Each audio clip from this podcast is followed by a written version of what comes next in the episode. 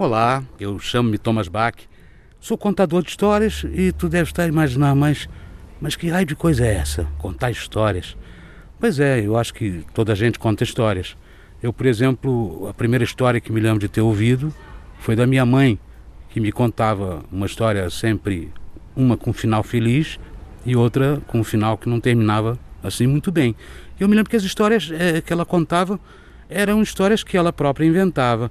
A história que, que eu te vou contar agora é uma história muito antiga, que são essas histórias que vão passando de boca em boca, que nós ouvimos das nossas avós, por exemplo, às vezes das nossas mães, ou de um contador de histórias. E essa história é uma história dos irmãos Grimm, que viveram há muitos anos, muitos anos mesmo, e ela tem um nome que pode ser conhecido como o alfaiatinho valente, o alfaiate, que são aqueles senhores que fazem os fatos. E também nessa minha versão, né, nessa maneira que eu vou contar agora, eu dei o título de O Mata Sete, que começa mais ou menos assim. Um homenzinho estava a trabalhar muito sossegadinho na sua alfaiataria quando começou a escutar da rua uma voz que dizia: Compota, quem quer compota, compre a velhota. O homem vai à janela com uma nota de um tostão e compra a compota dela, barrando-a depois no pão.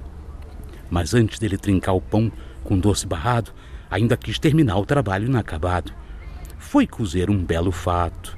Enquanto a roupa ele apronta, as moscas tomaram conta do pão com doce no prato.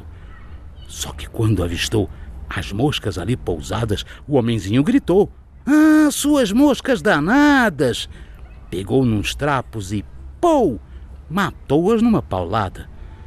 Então, depois de as matar, com um dos dedos contou as moscas de pata para o ar, com as asas assim meio tortas, e eram sete moscas mortas, as quantas que ele matou. O homenzinho aí sentiu-se, nessa hora, o mais valente.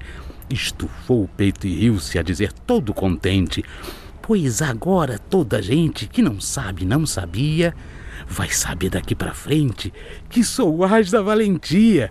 De seguida ele cozeu um cinto bordado à mão e no bordado que fez, o homenzinho escreveu sete de uma vez, bem grande no cinturão.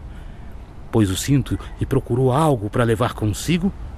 Entretanto, só achou um queijo velho de antigo, e a janela no cantinho, lá pousado um passarinho.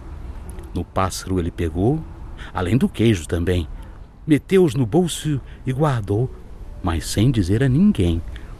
Sai então o homenzinho porta fora, até que ganha o um mundo pelo caminho, quando já ia distante, no cume de uma montanha, encontrou lá um gigante emburrado e arrogante que o olhou de forma estranha.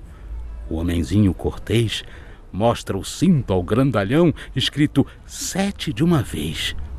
Este a pensar então que os tais sete fossem gente, quis pôr à prova o anão para ver se era valente. O gigante foi buscar uma pedra ali no chão, espremeu-a em sua mão até fazê-la pingar como água ao borbulhão. O homenzinho falou: Ó, oh, isso eu também faço. Do bolso o queijo tirou espremeu num amasso que dele a gordura pingou. O gigante, impressionado com o feito do homenzinho, pegou numa pedra ao lado que havia ali no montinho e atirou-a, mas tão alto que a pedra voou num salto, mas caiu rapidinho. Quero ver tu, anãozinho, conseguires este feito. Então lá o homenzinho Tirou do bolso com jeito o indefeso passarinho e disse ele ao gigante: Eu cá atirarei uma e voará tão distante que não cai de forma alguma. Foi, soltou o passarinho, que, que, ganhou a liberdade a voar para o seu ninho com tanta velocidade que sumiu no azulzinho do céu de felicidade. O gigante furioso, que além de grande era mau, pegou do chão montanhoso um bordão assim de pau para bater no homenzinho, mas este, que era baixinho, com habilidade e destreza, desviou do grandalhão que, na sua malvadeza, pumba, estatelou-se no chão. Depois disso, o homenzinho fez o mesmo a toda a gente. Toda a gente que atrapalhou seu caminho. E pela história que sei, ele até tornou-se rei. Não porque fosse valente, mas por ser inteligente.